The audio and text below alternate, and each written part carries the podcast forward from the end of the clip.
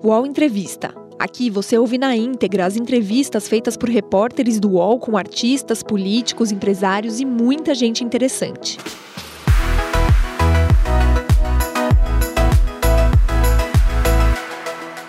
Seja muito bem-vindo, seja muito bem-vinda ao nosso UOL Entrevista, nosso programa de conversa, de reflexão sobre as questões do nosso Brasil. E a gente tem aqui ouvido vários ministros que assumiram agora em janeiro. E hoje a gente vai falar sobre o desenvolvimento social do Brasil. Wellington Dias tem 60 anos, é formado em letras pela Universidade Federal do Piauí, também estudou políticas públicas e governo na Universidade Federal do Rio de Janeiro. Se filiou ao PT em 1985, mesmo ano em que passou a fazer parte da CUT. Em 1992 foi eleito vereador de Teresina. Concorreu à prefeitura da capital piauense por três vezes em 1996 como vice-prefeito e em 2000 e 2010, quando foi cabeça de chapa. Não venceu em nenhuma. Em 1994 foi eleito deputado federal. Chegou à Câmara dos Deputados em 1999. Elegeu-se governador em 2002 e foi reeleito em 2006, deixando o cargo em 2010, quando entrou para o Senado. Em 2014 e 2018, venceu novamente as eleições para o governo do Piauí. Como governador, foi presidente do Consórcio Nordeste, que reúne os estados da região ao longo da pandemia, e participou ativamente das negociações para a compra de vacinas. No ano passado, deixou o cargo de governador para disputar o Senado e foi eleito, com 51,34% dos votos. Foi coordenador da campanha de Lula no Nordeste durante as eleições e foi escolhido para assumir o Ministério do Desenvolvimento Social. Hoje, no Ao Entrevista, o ministro fala sobre os rumos do Bolsa Família e sobre a situação dramática dos povos indígenas. Já conosco o ministro Wellington Dias, a quem agradeço uh, por disponibilizar o tempo na sua agenda e conversar conosco aqui no UOL, comigo nessa entrevista, Leonardo Sakamoto e Thales Faria. Olá, ministro, bom dia, seja bem-vindo. Fabiola, bom dia. Eu quero aqui também saudá-la e aqui o Sakamoto, aqui o Thales Farias e todos que nos acompanham. Um grande prazer poder partilhar aqui desse momento. Olá, Sakamoto, bom dia para você. Bom dia, Fabiola. Bom dia, Thales. Seja bem-vindo, ministro. Olá, Thales. Bom dia. Bom dia, Fabiola. Bom dia, ministro. Bom dia, Sakamoto. Ministro, vamos começar falando sobre a crise é, dos povos indígenas, né? A crise Yanomami. É, o senhor esteve com o presidente Lula em Roraima. É, o senhor disse, né, da vergonha que é a gente ver indígenas morrendo de fome num país que produz alimentos, né, que é o quarto maior produtor de alimento. E falou, inclusive, do genocídio dos povos indígenas. Eu queria saber a atualização é, de como está a situação desde quando o governo brasileiro atual, né, é, tomou conta da situação e começou a ajudar esses povos. Conseguiram chegar àqueles que estão mais carentes e desassistidos? Como é que está essa situação, ministro? Olha, Fabiola, primeiro, é, o povo de Roraima é um povo trabalhador, um povo dedicado, e ali somos gratos a todas as lideranças, todas as autoridades é, que estiveram conosco ali com a visita do presidente Lula e também integrado ali junto com movimentos sociais. E veja, nós estamos tratando aqui de uma região é, que proporcionalmente tem é, o maior número de indígenas do Brasil. Ali, para você entender a complexidade, é, além dos Yanomami, nós somos ali cerca de 30 mil indígenas, nós temos é, outros aproximadamente 48 mil, 78.500 indígenas. Ali com particularidade que às vezes a gente esquece, né? falam várias línguas, é, boa parte não fala o português, ou seja, é, ali também no estado de Roraima, nós temos outra situação particular, tem cerca de 630 mil habitantes, e ali nós temos 115 mil é, também imigrantes, a maior parte venezuelanos, 115 mil venezuelanos aproximadamente, boa parte também não fala é, o português, ou seja, falam, boa parte são aborígenes, falam outras línguas. Então, nós queremos aqui, por determinação do presidente Lula, dar as mãos é, a Roraima e ali cuidar. O presidente já ficou de volta lá no mês de março, tão grande é a importância que a gente quer dar para todo o Brasil, mas nesse instante, de modo especial, a Roraima. Ali, para a gente compreender, nós temos uma situação em que, literalmente, se cortou oxigênio é, da, de parcela daquela população. A responsabilidade de cuidar dessa área, que é o território, assim como um parque, mas muito mais do que um parque ambiental, é um território em que se tem ali uma responsabilidade federal para cuidar não é, de, de, de uma população que ainda é, é, vive de forma, vamos dizer assim, é, muito é, colado nas suas origens. É, como eu disse, ali são várias comunidades indígenas, são 700 comunidades indígenas dentro do território de Roraima. Ali, mais ou menos 200, 250, ali dentro do território Anamami. Nós temos ali, para a gente compreender, comunidades isoladas, aquela que é, eu morei assim, você vai num carreiro, ali não entra um, um jipe, não entra um veículo, é, não consegue levar equipamentos. Normalmente não é possível ter uma máquina de perfurar poço, não tem energia, não tem comunicação. Então, é uma situação realmente que nós vamos ter que lidar com ela, encontrar caminhos, mas qual é o fato?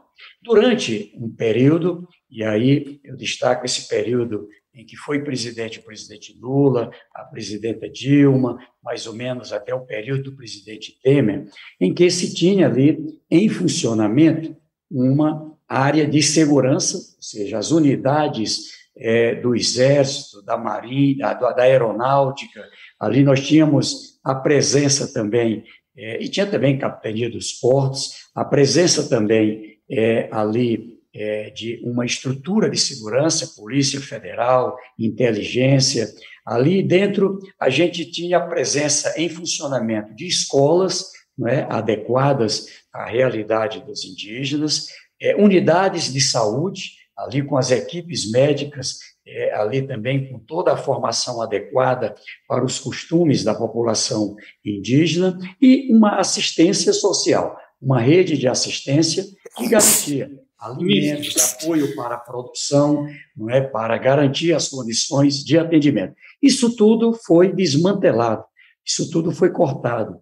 Aí, ou seja, de um lado, a presença é, de pessoas estranhas aos Ionomami, lembrar aqui, 30 mil Ionomami, cerca de 20 mil outras pessoas dentro do território, não é que de forma muito brusca entraram ali. E ali é a presença de pessoas que são brasileiros, brasileiras, precisamos aqui ter aqui todo um olhar especial, mas trabalhando é, em garimpos na ilegalidade, madeireiros na ilegalidade, outras atividades agrícola, pecuária na ilegalidade, e não posso deixar de dizer que há indícios de uma presença também do, a, de uma ocupação também é, de crime organizado. É? Ali está na fronteira com outros países, com a Venezuela, com é, ali com outros países, com a Colômbia, e há ali a necessidade, o território vem até o Amazonas, para a gente lembrar, e há necessidade, então, de um cuidado muito intenso. Então, veja. Ministro, desculpa interromper o senhor, mas exatamente pegando exatamente esse gancho que o senhor está colocando agora, né? O senhor colocou dois cenários é, que o governo encontrou. De um lado, uma omissão por parte do governo Jair Bolsonaro com relação aos serviços de saúde, serviços de imunização, serviços de alimentação, serviços de assistência social para a comunidade indígena. Do outro lado, você colocou uma situação de uma invasão de pelo menos 20 mil pessoas estranhas à comunidade do território Yanomami, entre elas garimpeiros, madeireiros, criminosos, organizações, que muitas vezes, seja por omissão, seja até por incentivo do presidente Jair Bolsonaro, que defendeu a exploração desses territórios por parte dessas, dessas pessoas estranhas. Né? A Polícia Federal, o ministro Flávio Dino, ele até tinha solicitado à Polícia Federal um inquérito para investigar a possibilidade de uma tentativa de genocídio né, envolvendo essa, é, essas comunidades. Né? Ah, aí a pergunta para o senhor é a seguinte: o, o governo brasileiro, ele, a, primeiro, né, o ministro Dino deixou que ele avaliar a possibilidade de genocídio, o presidente Lula colocou a mesma coisa. É, colocado, uh, se a Polícia Federal apontar elementos no inquérito que corroborem isso, o governo brasileiro deve tentar, uh, deve a AGU, né, ou quem quer que seja, ou será o Ministério Público Federal, vão tentar denunciar o presidente Jair Bolsonaro por tentativa de genocídio? Olha, primeiro, é claro, a investigação. Eu prefiro não antecipar, né, pré-julgar, mas a investigação. Agora, o que, que eu posso dizer? É, Sakamoto, claramente, ali dentro teve todo é, algo planejado, algo programado. Né? Você sabe, é, ele, por diversas vezes, se rebelou contra. Eu sei que é, dentro do território, dentro do estado de Roraima, melhor dizendo, é, ali quando o presidente Lula criou Raposa do Sol, é, eu acho que isso ficou claro. É, eu sei que não é fácil, não é fácil, né, para a população em geral compreender a política brasileira, é, de ter um olhar, de ter um cuidado especial para os povos das origens. Né? Lembrar que nós somos aqui fruto não é, de é, é, uma invasão, né? nós temos aqui nações indígenas, às vezes a gente esquece o significado dessas nações. Eu estou falando de assim como eu vou na Alemanha, lá é outra língua, no Japão é outra língua, ali eu estou falando é, de outras nações com outras línguas, com outros costumes, é, com é, um representante, com um conselho de ancião, com um, o equivalente a um parlamento, a um judiciário. Nós estamos falando disso. Não é? Então, o que nós é, vamos ter que pensar é exatamente numa pactuação, num num, num plano de médio e longo prazo, como outros países fizeram. Mas isso mais para frente. Mas, ministro, o senhor, o senhor, aqui, ali, o senhor me desculpe, é, o senhor, o senhor acha que o ex-presidente Bolsonaro será responsabilizado? Qual é a sua avaliação? O senhor acha que vai ser responsabilizado? Eu digo que sim, eu digo que sim. E digo que sim porque é o presidente da República, o Ministério da Saúde, quem precisava garantir é, a permanência de atendimento com saúde, não garantiu. A segurança, não garantiu. A alimentação, as condições de apoio à produção, não garantiu. Ou seja, nós temos 177, no meio de, de 30 mil Yanomami, que dependiam é, de transferência de renda, só tem 177 recebendo Bolsa Família, para você ter uma ideia. Isso aqui eu acho que já diz claramente, não é? Do outro lado, das pessoas que vieram, quase todas é, ali recebendo é, Bolsa Família. Então, aqui tem claramente é, um plano, um plano que, ao cortar essa é, assistência, levou as pessoas ao adoecimento. Ou seja, é, quando o senhor, fala, o senhor fala em plano, o senhor fala é, como se fosse um objetivo, né? É, é, acabar com o povo é, Yanomami. É isso que o senhor está tá, tá dizendo, o ministro? Porque é uma acusação bem grave isso, né? Não é uma questão de ah, desassistência, de falta de cuidado. É, o senhor está falando de um plano, de um plano, é isso? Vou agora puxar ainda de modo mais forte. Eu sou de um estado é, onde é, ali o extermínio dos povos das origens ele foi é, planejado ao ponto de um governador reconhecer em lei que não havia mais indígenas no Piauí. Se pagava por escalpo, se pagava por uma cabeça de alguém que matou, como a gente vê nos filmes americanos. Então, eu digo que no século XXI, infelizmente, essa ideia não parou, infelizmente. E digo que ali a intenção era de colocar de forma sufocada, sem atendimento, sem atenção, essa população. Eu acho que a investigação Você já viu um projeto, vai tá encontrar tá... isso, porque já é isso que nós estamos encontrando lá, em cada visita, em cada comunidade. Ontem, para dar um exemplo, é, a equipe é, do secretário nacional é, de saúde indígenas, o Eiben, que é um indígena, ele me relatou que, ao chegar lá numa das comunidades, ali perto da comunidade Surucucu, ali ele encontra, é, estão ali é, retirando do helicóptero as cestas de alimento e um velório não é, de um jovem de 16 anos que morreu de quê? De fome. Morreu de desnutrição. A equipe médica foi lá, avaliou e trouxeram 11 que já estavam numa situação grave no mesmo helicóptero. Então, veja, como justificar isso? Porque não foi de agora. Ou seja, não é um negócio de desse mês de janeiro. É uma criança de nove anos pesando sete quilos, para você ter uma ideia. Então, isso aqui é algo que foi é, certamente, vamos dizer, é, sabia que o que, que poderia acontecer. Sabia o que, que poderia acontecer. Ou seja, é, o que você está querendo colocar, ministro, desculpa interromper, mas que são duas coisas, então. Você temos você está colocando um quadro de que o presidente da República facilitou, permitiu, incentivou, inclusive, a exploração, a ocupação de territórios que, indígenas, e, ao mesmo tempo, de uma omissão sistemática né, é, com relação à saúde. Tudo isso fala de planejamento. Ou seja, o que a gente está vendo e o que o governo Lula eh, se deparou foi um projeto. Então, o governo Jair Bolsonaro tinha um projeto para a exploração dessas áreas e, a, digamos, é, esse esse, não vou dizer esse desleixo, mas esse projeto, inclusive, para empurrar né, para fora das prioridades do poder público a população indígena, fazia parte desse projeto de exploração. Vou colocar mais três pontos aqui. É, pelo menos 21 comunicados oficiais chegaram ao, à, à presidência da República, a áreas é, do governo sem providências, pedindo socorro. Ou seja, aqui estão morrendo crianças, aqui estão derramando mercúrio, aqui estão contaminando a água, aqui tem garimpo sendo explorado sem ter é, a legalidade. Aquela liberação de estudo que foi feito está virando exploração, estão contrabandeando. Enfim, então, se isso chegava ao governo, e se o governo não tomava providência, por quê? O que estava em jogo? Então, eu acho que a investigação vai chegar a algo muito mais sério. Nós não temos ainda nem dimensão de quantas pessoas morreram ali.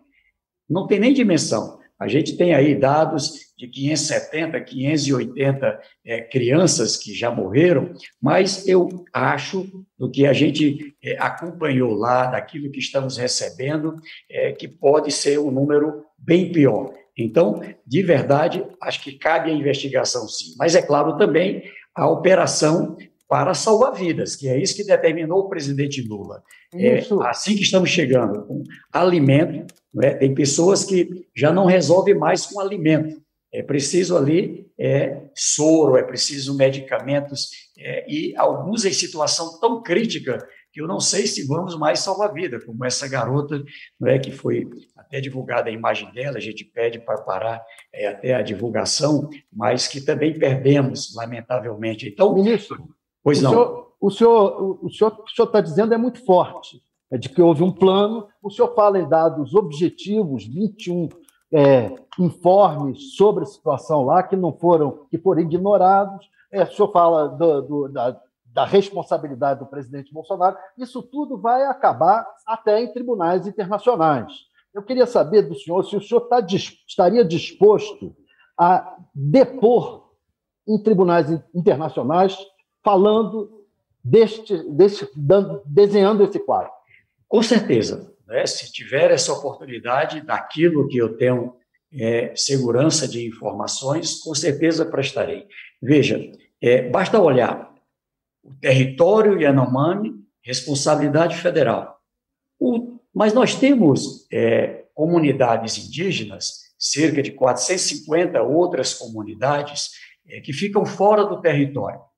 Ali, atendimento feito por municípios, atendimentos feitos pelo governo estadual também, é claro que tem a obrigação também federal, mas nestes aqui, nós tivemos é, ali a presença é, da assistência, ali o registro do Bolsa Família, auxílio emergencial, ali nós tínhamos a presença das equipes de saúde, o atendimento médico, ali não tivemos o nível de desnutrição que nós encontramos naquele outro. Então, o que eu estou colocando é, por que será que numa área pela presença do ouro, pela presença de outros minerais ali, é, a gente teve isso e nas outras não. Então, eu estou colocando que é forte. Você chega na cidade é, de Boa Vista, não é? Você andando nas ruas, eu tive a condição de fazer isto.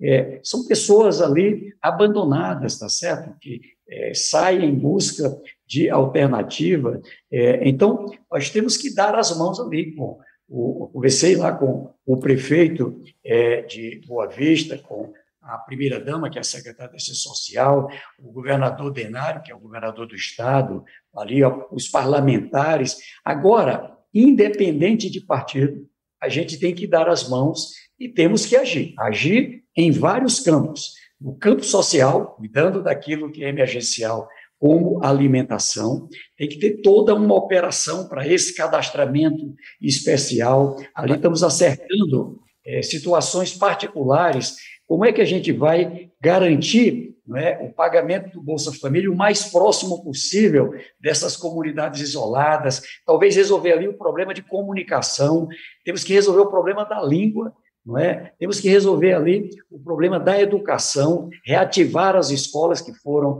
praticamente desativadas. Ou seja, é uma operação gigante que temos que fazer. Eu sei que tem outras regiões do Brasil para cuidar e vamos cuidar. Não é? Ela, de certa forma, ela termina atingindo, não é, de, de modo muito forte, a qualidade de vida no estado. São 46% da população de Roraima no cadastro único. Isso eu acho que por si só já mostra o tamanho da gravidade no Estado. Então, o presidente Lula, com toda a sensibilidade que é própria dele, mas toda a equipe, Forças Armadas, ali, é, Polícia Federal, Inteligência, Polícia Rodoviária, cuidar da parte aqui de segurança, de proteção de fronteiras, enfim. Do outro lado, todas as equipes de saúde, que a doutora Nízia para lá já encaminhando, ali a doutora Ana Lúcia, que está lá nesse comando, ali com várias entidades sociais, aqui a Ação Cidadania, a CUFA,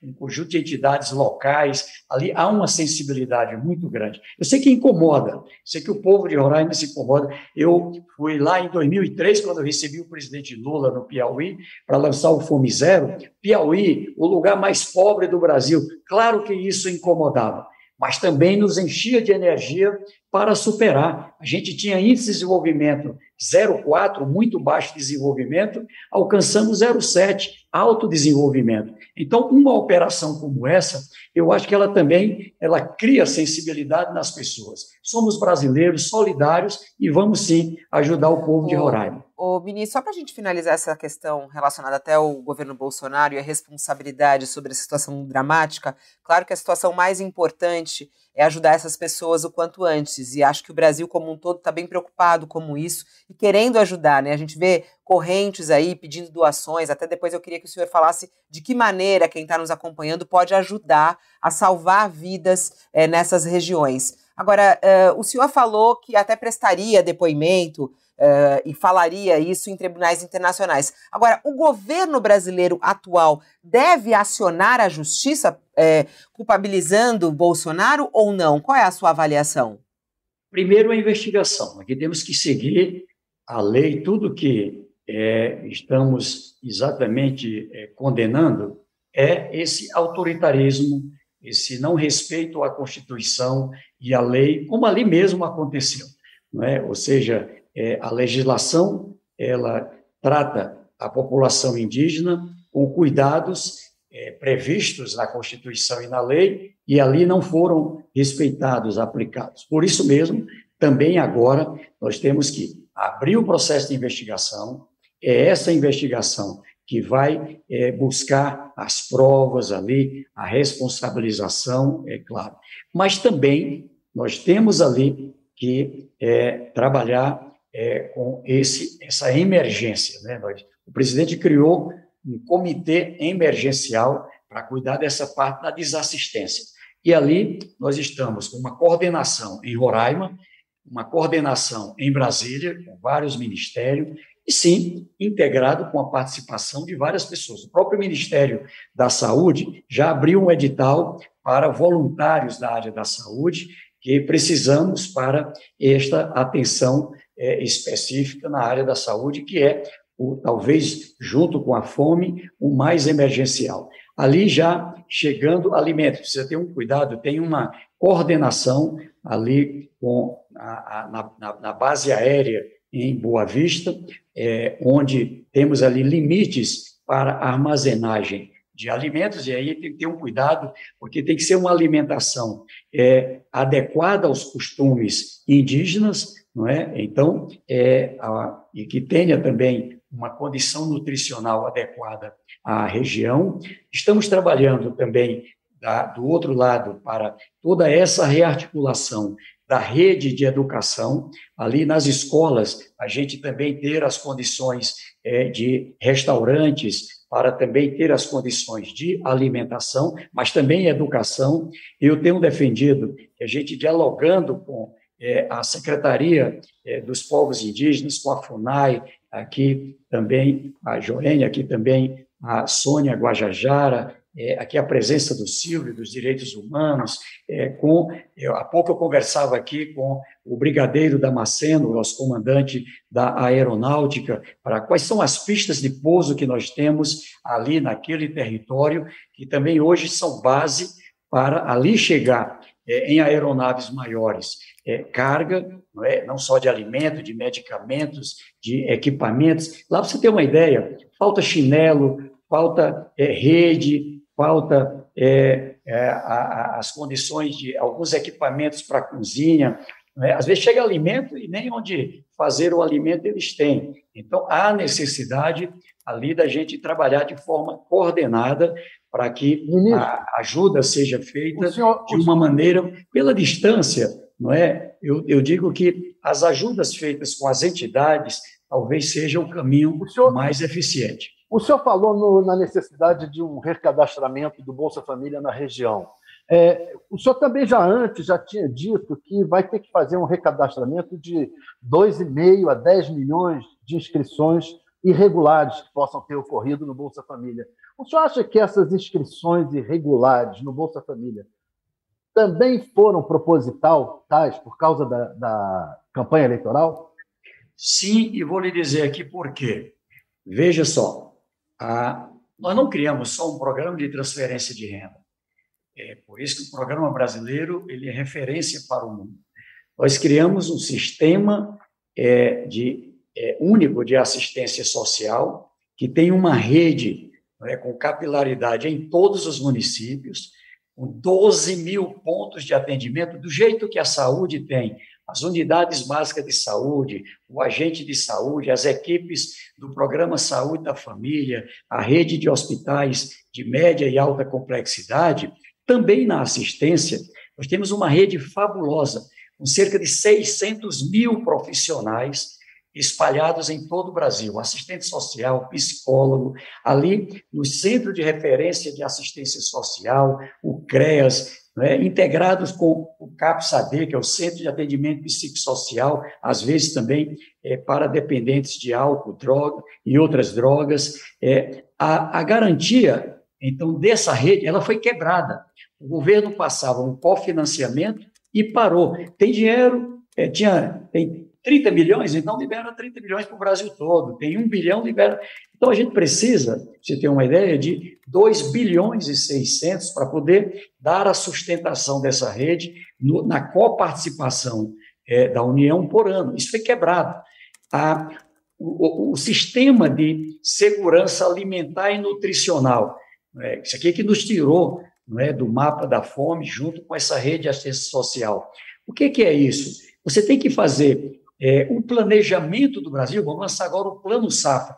Então, todas as áreas é, que trabalham com produção de alimentos, com armazenagem, com distribuição, precisa ter um plano. O que é que vamos produzir para a mesa do brasileiro? O que é que vamos exportar? Isso aqui é um plano de segurança alimentar em cada região, de acordo com o costume alimentar. Isso aqui desmantelou, as Conabs fecharam, enfim, é um desastre. Nós estamos tendo que reconstruir tudo. Garantir que a gente tenha a rede de merenda escolar. Quem não se lembra aí é, uma merenda era um ovo dividido para dois alunos, certo? Então a gente tem que reconstruir a rede de merenda escolar com esse caráter nutricional, as redes de restaurantes populares, não é, de é, cozinhas populares. Está dizendo garantir... que essas inscrições irregulares feitas é, propositadamente para ganhar eleição, por causa da campanha eleitoral, tiraram é, dinheiro do resto do sistema, é isso? Exatamente. Então, ao desmantelar, ao cortar isso aqui, porque é lá no, no centro de assistência, é, de referência de assistência social em cada município do Brasil, e a gente ali profissionalmente, você recebe ou faz um agendamento, vai na casa, na comunidade, para trazer quem é que está na situação de pobreza. Pega todos os dados. Aqui a gente cruza com é, dados do INSS, da CEP, Data Prévia, ou seja, Receita Federal. Ali a gente tem esse cruzamento e ali a gente sabe quem é que pela renda pode entrar no cadastro único, quem é que não tem casa, quem é que não tem energia, quem é que não tem água. Então, isso é o cadastro único. Foi desmantelado. Aqui você tem que saber, queimaram os equipamentos, os sistemas, desde julho. Aqui estão desligados, não se faz, se consegue fazer uma avaliação. Cortar o cérebro não é, do, do cadastro único, que é a base para toda a política social.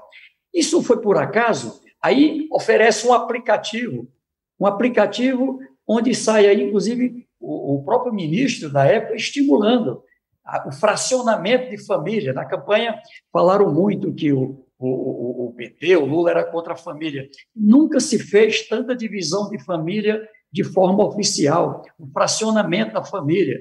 Né? Ou seja, aqui matricula é, todos os adultos, ao mesmo tempo você tem uma família que tem 11 pessoas, muitas crianças, e ali recebe 600. A família de um recebe 600. Então, a política, é, cientificamente, ela tem uma base. Ora, se é, o mundo considera que até 30 dólares está na pobreza extrema, eu tenho que ter uma renda por isso, 200 reais per capita, que é o adequado. Se tem três, 600. Se tem quatro, 800.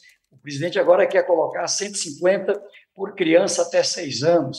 Então, Ministro, pro... nós com é... isso, é, é, por isso que o Brasil saiu, é, Sakamoto, por que, que o Brasil saiu em 2014 do mapa da fome? porque a gente fez chegar renda a essas pessoas. O Brasil saiu também do mapa da insegurança alimentar e nutricional em 2014. Por quê? Porque chegou regularmente alimento em todas as regiões do Brasil a um preço acessível com condições nutricional. A gente voltou a ter 28% de desnutridos então, e aí, falando, exatamente isso que eu queria abordar, ministro, porque é o seguinte, até pegando esse gancho que o senhor levantou, e também já conectando com a pergunta do Thales, é, durante o período eleitoral, o, o então presidente Jair Bolsonaro, ele criou né, aquele empréstimo consignado com desconto diretamente da, do, da época do Auxílio Brasil.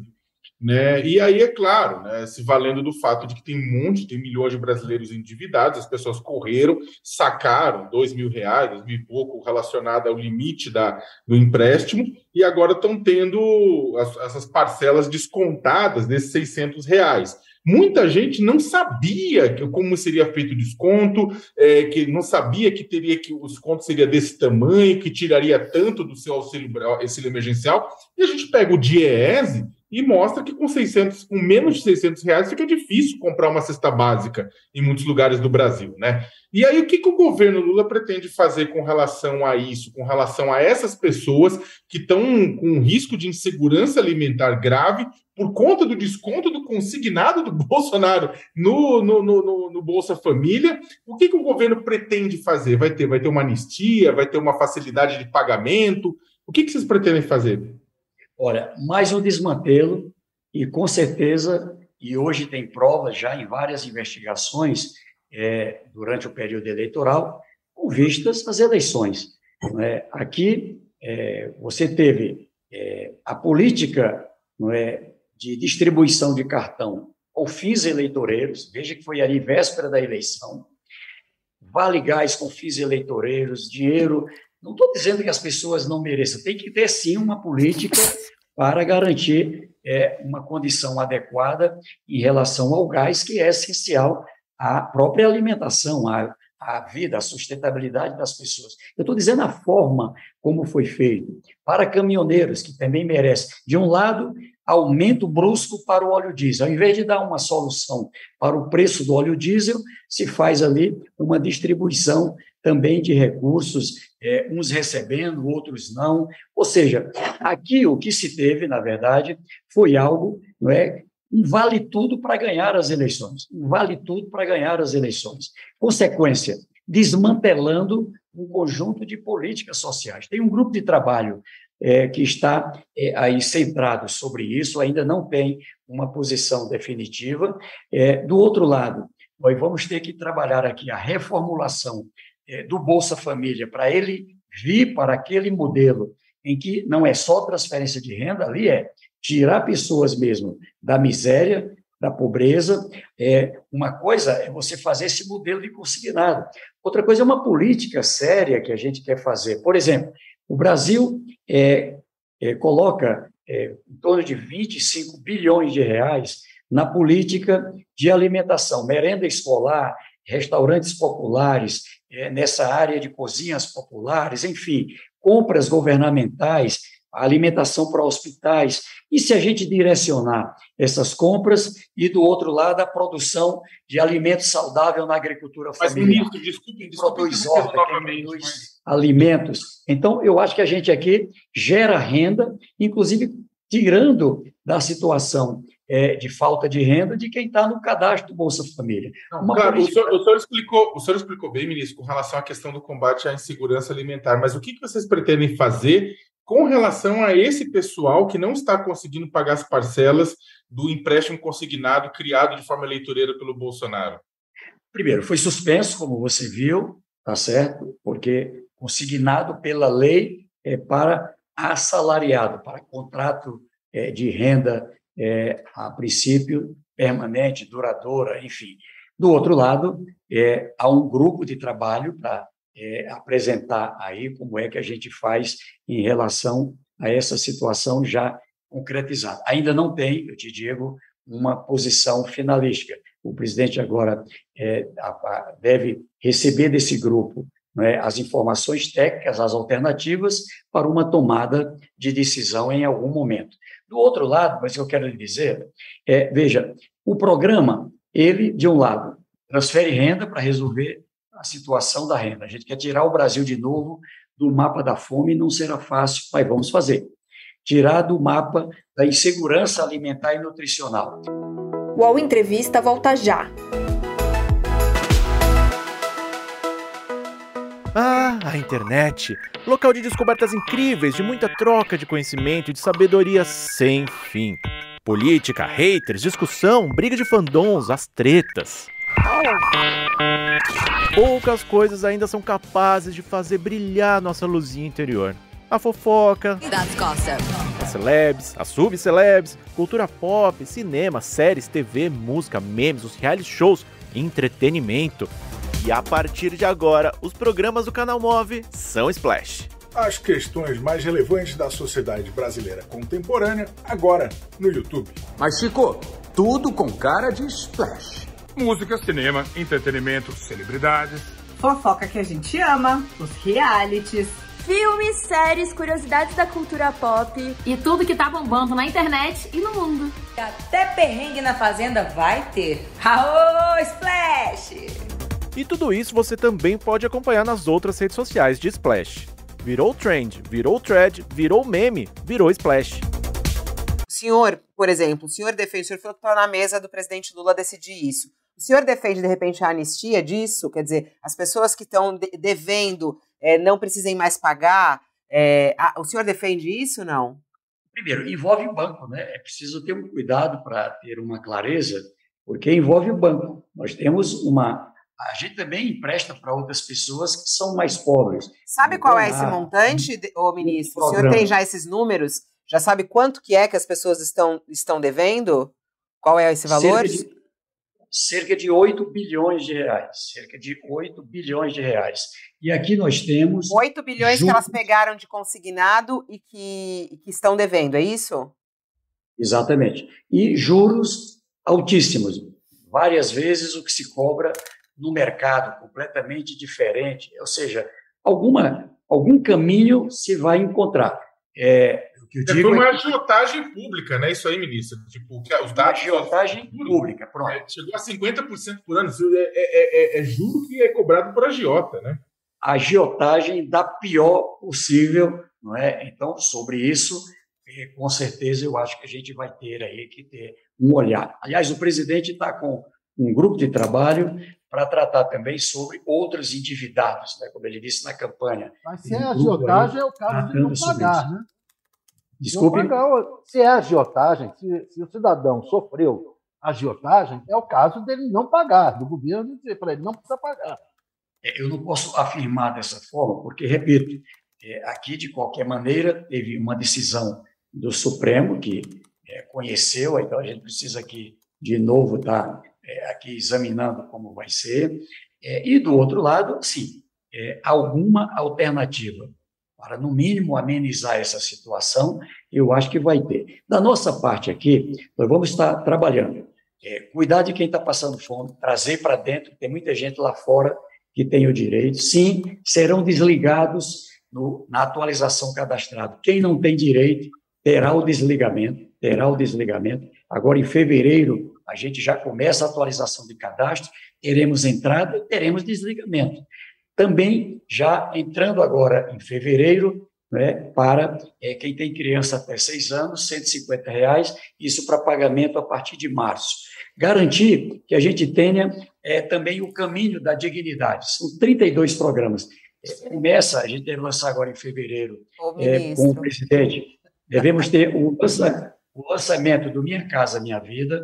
É, aí estão trabalhando né, a aceleração do programa Luz para Todos, Água para Todos, ou seja, aquilo que é essencial à vida, a gente ter um foco nessa população do cadastro único. Essa, essa, essa, até os números, né? Eu até estava vendo agora aqui nas redes é, dos apoiadores do presidente Bolsonaro, inclusive o filho dele, eles questionam muito uh, sobre os números relacionados às pessoas que passam fome. Isso é alvo o tempo inteiro né, de, de fake news e de memes, é, falando: ah, o Lula fala um número, a Marina Silva fala outro número, o ministro Wellington Dias fala outro número. Nós temos o diagnóstico preciso no Brasil de quantas pessoas estão passando fome no Brasil? De quais são esses números? Veja que muitas dessas pessoas negaram, disseram que aquela cena daquelas aquelas crianças é, com a, somente o couro e o osso, como a gente viu ali, numa linguagem dura, é, que ali foram crianças trazidas ao Brasil. Então, lamentável, é? nós temos hoje um Brasil que precisa ter cuidado, a, o, que tem aqui humanista e desumanista. A gente levar nesse tipo não é, de espalhar mentira, de é, fazer desdenho com a vida é lamentável. Eu só entrego a Deus essas pessoas porque é lamentável. Mas lhe dizendo, é, tem uma pesquisa feita não é, de forma científica, é, que aponta, a FAO também tem pesquisa, é um organismo internacional, em que a gente tem agora 21, 22, 33 milhões de pessoas que tinham é, a, a, estavam no mapa da fome, chamado. Pessoas que não conseguiam fazer o café, o almoço, a janta é, todos os dias. Pessoas que vivem não é, na incerteza, na insegurança alimentar. Aqui nós vamos ter que trabalhar porque é preciso reduzir não é, para um patamar de. Chegou aí a 8,5%, não é, numa das pesquisas, é, das famílias que estão no mapa da insegurança alimentar, 17,9 eh, milhões. É por isso que dá essa quantidade, aliás, reconhecida lá pelo próprio governo anterior, lá no cadastro único. E veja, a, a gente precisa reduzir para abaixo de 2,5% e sustentar é, por mais de três anos. É preciso ser uma política que não seja um ano ali, que numa conjuntura tirou pessoas da pobreza extrema. Não, precisa é, ter sustentabilidade. E, para isso, é, nós vamos trabalhar aqui com um mapa do desenvolvimento, para onde vai o desenvolvimento. Eu tive lá com o ministro Geraldo Alckmin, ministro Fávaro, ele da Indústria, Comércio é, e Serviços lá, o ministro Fábio, o ministro da Agricultura, das Minas de Energia, das cidades. Para onde vão é, aqui as obras que estão inacabadas, as novas indústrias, o crescimento do, do comércio, do turismo, da área de energias, a produção é, agropecuária? Ali a gente quer garantir qualificação especial para esse público do cadastro único para abrir oportunidades de emprego, de empreendedores. Ter um programa onde a gente quer abrir aqui um cadastramento para quem entende de estruturar negócios, quem entende de estruturar negócios, é, e do outro lado, com o fundo garantidor, pactuar com a rede bancária para a gente garantir as condições de empreendedorismo, ou seja, tirar pessoas que estão aqui numa situação de dependência de transferência de renda, estão como, com mais de 16 anos, em condições de trabalho. Vamos encontrar ali com pessoas do Bolsa Família, está lá naquela família, que tem curso superior, alguns até pós-graduado, tem curso técnico, já foram empreendedores, estão na informalidade, ali no campo pode trabalhar. Então, apoiar aqui para que a gente possa cada vez ter mais pessoas com oportunidade e vivendo não é, com a dignidade fruto do seu trabalho. Esse novo Bolsa uma renda Família. sustentável. E eu acho que isso é importante para não só o social, mas importante para o econômico, casando com o ambiental, como é o caso dessas regiões lá da região norte, Pantanal, semiárido, outras regiões do Brasil. Ministro, esse novo Bolsa Família, com auxílio adicional por criança a partir de vai, vai vigorar a partir de março. Até lá, como fica? Eu estou perguntando isso porque há bolsonaristas nas redes dizendo que, que, os beneficiários ficarão dois meses sem pagamento.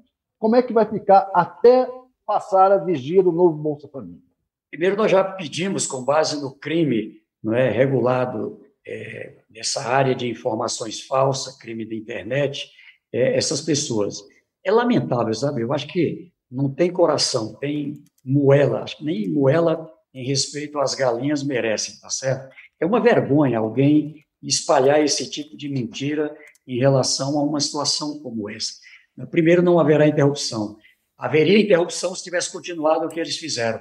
Veja que só tinha 400 reais. Fomos para dentro do Congresso, sou graço, a, graças, a, grato ao Congresso Nacional que ali aprovou aquela PEC do Bolsa Família, que hoje permite a gente estar tá pagando os 600 enquanto a gente organiza o sistema. E não vai ter descontinuidade, vai ter melhora, vai ter melhora. Nós vamos melhorar as condições do atendimento. Uma família que hoje está recebendo 600 e ela tem dois, duas crianças, vai receber ali mais 300, vai receber 900. É isso que vai acontecer a partir de março. Mas mais do que isso, da gente garantir outras atenções, porque não é só a transferência de renda. O cuidado para aquela criança estar sendo alimentada, para ter e ser parte do programa do leite, para poder ter a pesagem e ela não estar tá desnutrida, ter os exames, ter a matrícula de criança e adolescente na escola, estar tá frequentando a aula, estar tá com a vacina em dia, né? garantir a qualificação para os adultos ter uma condição de emprego, de empreendedorismo, quem não tem casa, ter uma habitação, onde não tem energia. Só essa coisa da energia, olha um dado né, para você ver, é, de mais ou menos é, 500 mil é, famílias que não têm energia, a metade é na região é, da Amazônia Legal, é, dentro não é, da região norte, ali é, principalmente. Então, são os que mais precisam. Não é? Ali, como é que vamos resolver o problema de energia em alguns lugares? Energia solar, não é? hoje tem alternativas. Né? Então, o que eu estou lhe dizendo é que a, a, o Bolsa Família ele muda porque ele tem um olhar não é para dar o peixe, como diz a parábola, mas também ensinar a pescar para ficar ali os instrumentos. O ministro, para ficar bem claro o que o senhor falou aqui, que é preciso é, cortar de quem não precisa, de rever. É, vamos ser bem claro aqui, porque tem gente que assustado. Vão cortar o Bolsa Família, março, abril? Não vão cortar, vão eliminar. Como é que vai ser feito essa análise, né? Como vai ser feita essa análise? É quem vai sair do Bolsa Família, quem vai entrar. Quando isso começa, quais são os números que o senhor, por exemplo, estima que possam ser cortados? Quantas pessoas podem ser cortadas e quantas podem ser acrescentadas no Bolsa Família? Olha, hoje no cadastro são 90 milhões de brasileiros e brasileiras cadastrados. Todas recebendo Bolsa Família? Não. Recebendo Auxílio Brasil? Não. Recebendo são 60 milhões.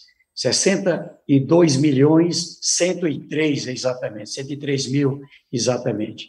Ali, é, nós temos, é, o Brasil normalmente tinha é, algo como é, três pessoas, 3,1 pessoas por família. Essa loucura que fizeram de fracionamento das famílias caiu para perto de duas pessoas por família. Significa que é, não, não é que vão perder. É, aqui tem uma família que recebe, mas está recebendo irregularmente porque tinha direito, vamos dizer, tem três pessoas, era para receber 600, 200 por pessoa e está recebendo 1.200, tá certo? Então, aqui vai regularizar. Outras, com cruzamento de dados, a gente vai ver que tem renda, e são também muitas. A nossa estimativa é que tem indícios de maior irregularidade, foi feito nesse período de 2021, 22, essa fase última, principalmente ali, de maio até a eleição, eh, são cerca de 10 milhões, 10 milhões de famílias que a gente vai ter que olhar de cadastros, né, que nós vamos ter que olhar é, com lupa, de olhar de modo especial. Aqui tem grande possibilidade, a gente está é, agora em fevereiro checando esses dados, 2 milhões e meio, porque é esse público de um crescimento de, que a gente chama de família unipessoal, família de uma só pessoa. É? Então, houve um crescimento muito grande e aqui também. Mas qual gente, é o número, fazer... o, o, ministro? Quantas pessoas devem sair? É, tinha falado. Não, não posso te afirmar com muita responsabilidade, porque a atualização do cadastro, é, como eu lhe disse, é, a gente teve que é, aqui, repor equipamentos, treinar equipes, pactuar com os municípios, pactuar com os estados, pactuar com entidades, enfim. E agora, em fevereiro, é que a gente começa a atualização do cadastro. Ali sim, desligamento de quem está ilegal, mas também essas pessoas que a gente encontra lá no meio da rua, lá no Yanomami, enfim, que não estão recebendo, tem direito e não recebe, vão passar a receber. E também, já coisas... com segurança, as famílias que têm crianças e que também passarão a receber é, o valor é, dos 150 reais por criança. Ministro, uma das, um, dos, uma, um, dos, um dos instrumentos fundamentais para a gestão, para a execução da política do Bolsa Família, de distribuição de benefícios sociais, é o Sistema Único de Assistência Social. Né? Na prática, é o Sistema Único de Assistência Social que vai coordenar os CRAS, os CREAS, né? a atuação das assistentes sociais que vão checar em loco a execução, as condicionalidades, em todo esse processo aqui no meio. Só que o que a gente viu é que durante o governo Jair Bolsonaro, o Sistema Único de Assistência Social, SUAS, né, tá com o quê? Dados mostram até 50% é, do, do, dos recursos que deveria ter para pagamento de serviços, né? É, para pagamento do pessoal que vai na base para executar o Bolsa Família. E aí, nesse sentido, como conseguir recursos para isso? Porque aí não é só recurso para distribuição para os beneficiários, é recurso para a máquina funcionar. Vocês já já foram, o senhor, já, o senhor tem que tem experiência no Congresso Nacional, já foi é, conversar com seus, com seus pares no Congresso para tentar conseguir mais recurso para o Sistema Único de Assistência Social. O governo já deslocou recurso para isso, porque pode haver uma praticamente uma pane seca, né, se não tiver recurso para para o sistema, né? Então, nós já temos, é, acabou de ser um dado importante, nós temos já um recurso que nos permite a primeira pactuação. Este ano de 23, claro, é, ainda vamos precisar de alguma reposição, é, é aquela construção que a gente vai ter que começar do alicerce e vai ter que ir fazendo. Só para você ter uma ideia. A, a estimativa aqui é, da nossa equipe que a gente vai precisar, no primeiro momento, de colocar em campo mais ou menos 12 mil pessoas treinadas, qualificadas, em 5.600 municípios do Piauí, que vão, do Brasil, estou com o Piauí na cabeça, do Brasil, para garantir é, que possam fazer o agendamento e aqui atualizar esse cadastro, atualizar esse cadastro. À medida da atualização, segurança, a gente faz a entrada de quem está fora e preenche os requisitos e o desligamento de quem é, não precisa. A avaliação que eu faço hoje, aqui pela equipe, é que é provável que a gente tenha mais desligamento, tão grande foi, foram as irregularidades, do que a entrada. É, mas fazendo o dinheiro chegar realmente àquele público que é o que tira o Brasil do mapa da fome, tira o mapa, esse dinheiro primeiro, onde ele compra o alimento lá é, diretamente. Junto com isso, é, a gente vai, então, é, poder agora, em fevereiro, já pactuar e começar a repassar recursos para todos os municípios, toda a rede de assistência. E, a partir daí, é, eu acredito, reorganizar o próprio orçamento. É, eu quero fazer aqui um trabalho muito forte. Não é? Quantas é, pessoas o UOL vai me ajudar a tirar aqui do mapa da fome? Não é que é obrigação de vocês, eu estou citando aqui é, como uma pessoa jurídica. Então, ali a gente contrata alguém que entenda de estruturação, não é, de atividade econômica, de treinamento, de qualificação. Eu estou bastante confiante. É, o brasileiro, eu venho da pobreza, Sakamoto, eu vivi a pobreza na minha vida, vivi isolado, vivi onde não tinha luz, onde não tinha água, onde não tinha banheiro, onde não tinha uma renda todo mês, enfim. E ninguém se conforma em viver na pobreza, tá certo? É um engano. Ah, que está viciando o povo. Ninguém, ninguém fica viciado, não é, na, em, em, viver passando é, é, necessidade. Então, as pessoas querem uma oportunidade. Esse país é um país que é o quarto maior produtor de alimentos, sim, e pode garantir alimento às pessoas, pode garantir oportunidade. Eu acho que vai ser bom, inclusive, para a economia. De um lado, cuidar dos mais pobres, do outro lado, uma estratégia para abrir oportunidades de mais emprego, empreendedorismo, que gera também emprego, apoio, para que a gente, inclusive, eleve a classe média. No meu estado, né, eu encontro, vou dar um exemplo aqui para você. É, nós estamos completando 20 anos do Fome Zero. Foi lançado no meu estado, lá no meu Piauí. E lá eu recebi o Lula com todos os seus ministros, eu era governador. E ali, naquele momento, eu presenciei o presidente entregando o primeiro cartão do Fome Zero. O primeiro cartão do Fome Zero. E ali a dona Maria, que recebeu, ela era mãe de um garoto de oito anos chamado Natanael que fez questão de pegar no cartão. Tem uma foto dele com o cartão na mão. Aquele garoto, a gente deu a mão, aquela família e aquele garoto, lá em Guaribas, a cidade onde tinha mais fome no Brasil, a cidade mais pobre do Brasil. O Piauí, na época, tinha é, 20 dos entre 50, 20 dos 50 municípios mais pobres do Brasil. Hoje não tem mais nenhum dos é, dentro dos 50. E aquele garoto passou a ter condição de estudar lá em Guaribas, fazer o ensino médio que não tinha lá em Guaribas, fez o ProUni, foi estudar em São Paulo, fez direito, casou-se com a outra piauiense, que para lá também, pelo mesmo programa, foi fazer direito, hoje tem um escritório de advocacia, falei com ele ontem, lá em São Paulo. Então, eu estou contando essa história, hoje é classe média. É isso que a gente tem que fazer no Brasil.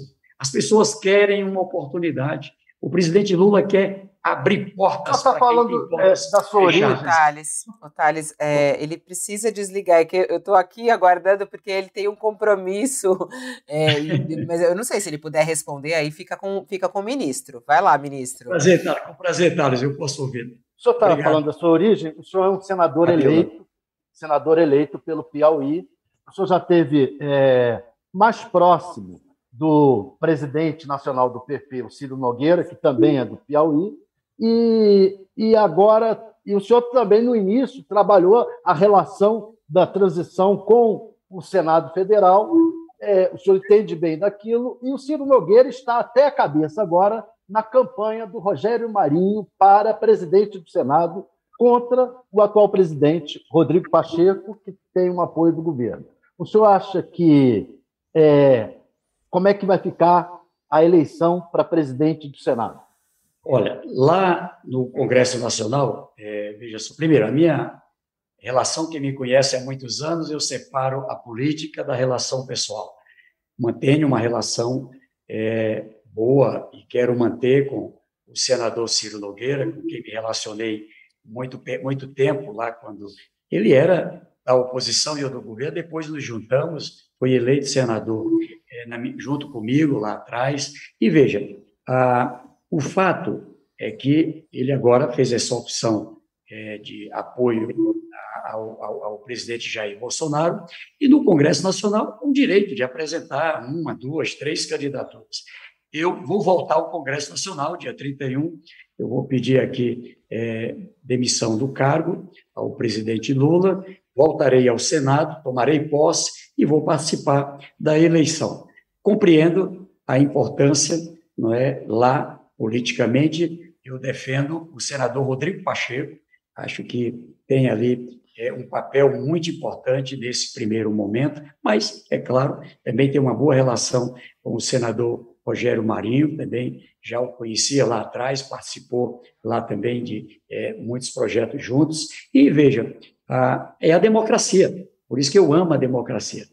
O ruim é o autoritarismo, tá certo? Então, feliz por o Brasil é, ter, pela democracia, tido um processo, um processo, tudo que aconteceu, que elegeu o presidente Lula presidente, o é, vice, que também é um homem muito experiente, o Lula já foi presidente, o Geraldo Alckmin, 16 anos governador, eu acho que vai ser uma, um momento importante com duas pessoas maduras é, no comando do Brasil.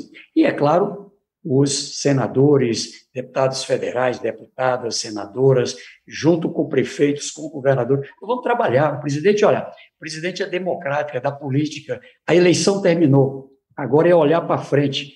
Agora é dar as mãos. Agora é cuidar dos graves problemas do Brasil. A gente viveu um período que era fake news, era mentira, era chacota, enfim, ninguém cuidava dos problemas. Veja que ninguém nem tinha notícia dessa situação com a gravidade que ela é lá do Yanomami, a situação que tem em outras, lá do Javali, de outras regiões do Brasil, a situação de pessoas é, vítimas de enchente, a situação de pessoas do Afeganistão, lá no aeroporto de Guarulhos, a situação de 115 mil venezuelanos num lugar como Roraima e também espalhados pelo Brasil. Ou seja, o Brasil precisa cuidar dos brasileiros, e é isso. Agora, eu acho que é esse caminho. Eu estou bastante animado que a gente tem uma chance de, com diálogo, com bastante maturidade, a gente possa pacificar o Brasil, a gente possa tirar esse ódio e, assim, eu sou cristão, creio em Deus, eu acho que a gente vai viver um momento novo. Vai ser duro, não vai ser fácil. Eu brinco muito sempre, estou preparado. Não é que vai ser, não está sendo, né, ministro? A gente acabou de viver o 8 de janeiro. É, tá. Pois é. Então, eu tô, estou preparado aqui, Fabiola, como eu sempre digo, não é? eu sempre digo para a minha equipe: ó, quem vem para atividades como a minha tem que estar preparado para trabalhar muito, preparado para apanhar muito, mas está sempre animado. Então, como você vê, estou é, bastante animado e contem com a gente aqui. Se Deus quiser, eu acho que a gente pode sim é, manter acesa a esperança. A gente tem um país extraordinário e nós vamos dar uma oportunidade de um momento melhor para o Brasil. Muito obrigada, ministro Wellington Dias. Boa sorte. A gente não tinha se falado ainda. Boa sorte aí na sua gestão. O Brasil precisa muito de desenvolvimento social, de assistência social, conforme que a gente vivencia nesse país aí por vários cantos.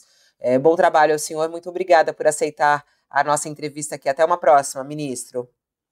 Obrigado. Obrigado a todos aí. O Sakamoto, também aqui o Thales. Obrigado a todos. Tchau, Thales. Tchau, Sakamoto. Tchau, tchau Fabiola. Tchau, Sakamoto. Ministro, um prazer. Até logo, Obrigado. Thales. Até logo, Fabiola. Obrigado, ministro. Um abraço. Até logo para o Sakamoto, que a gente daqui a pouquinho está juntos também aqui no nosso All News. Ao meio-dia estou de volta. Daqui a pouquinho a gente volta aqui com o nosso All News. Joel Pinheiro da Fonseca e Leonardo Sakamoto comigo. E também todos os assuntos do dia você acompanha aqui no nosso All News. Muito obrigada pela sua audiência, pela sua companhia e até. O Entrevista e outros podcasts do UOL estão disponíveis em uol.com.br/podcast. Os programas também são publicados no YouTube, Spotify, Apple Podcasts, Google Podcasts e outras plataformas de distribuição de áudio.